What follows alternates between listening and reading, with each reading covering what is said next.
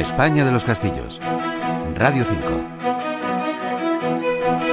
El castillo de Montizón se encuentra situado en el municipio de Villamanrique, en la provincia de Ciudad Real. Su construcción es cristiana, según sus características, y como muchos otros castillos de la zona, pertenecía a la Orden de Santiago. Parece ser que se construyó por orden de Pelayo Correa, maestre de la Orden de Santiago, y seguramente se hizo sobre una fortaleza anterior. El castillo está situado junto al río Guadalén, en una meseta que enlaza con Sierra Morena. El río sirve de foso natural a su torre del homenaje.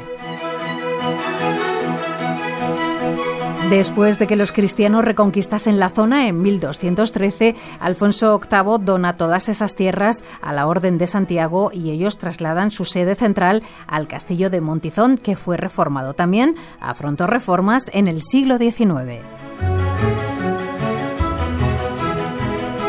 En la segunda mitad del siglo XV fue residencia de los Manrique y Rodrigo Manrique, padre del poeta Jorge Manrique, fue quien le concedió en 1474 el privilegio de villazgo. Después, Jorge Manrique, XIII de la Orden de Santiago y comendador de Montizón, vivió con su esposa en el castillo y allí escribió parte de sus poemas. De él nos habla Rafael Moreno de la Asociación Española de Amigos de los Castillos. Sobre un pequeño cerro próximo al cauce del río Guadalén, a unos nueve kilómetros de la población ciudad realeña de Villamanrique, encontramos el castillo de Montizón, de evidentes resonancias literarias.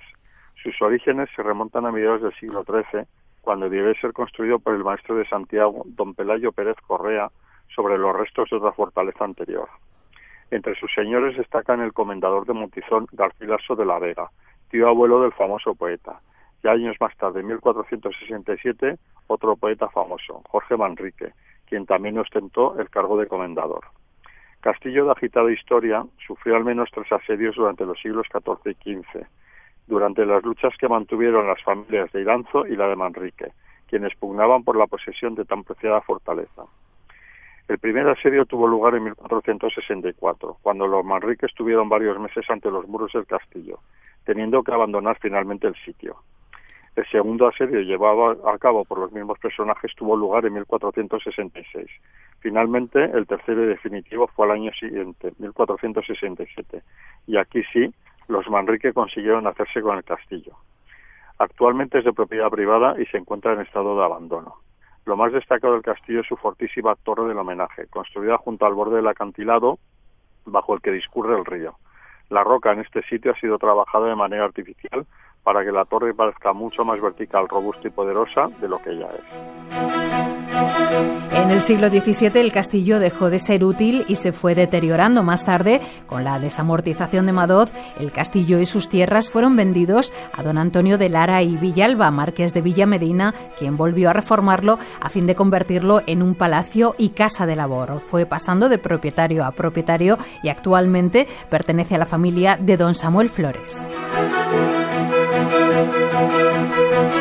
Es un castillo imposible de tomar al asalto, solo puede hacerse con prolongados asedios y notable artillería. Hoy se encuentra en estado de ruina consolidada, aunque ha sido restaurado en gran parte. La España de los Castillos es un espacio de Isaac Orozco.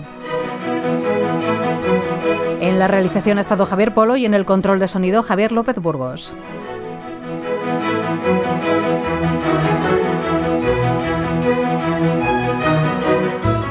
Radio 5 Todo Noticias.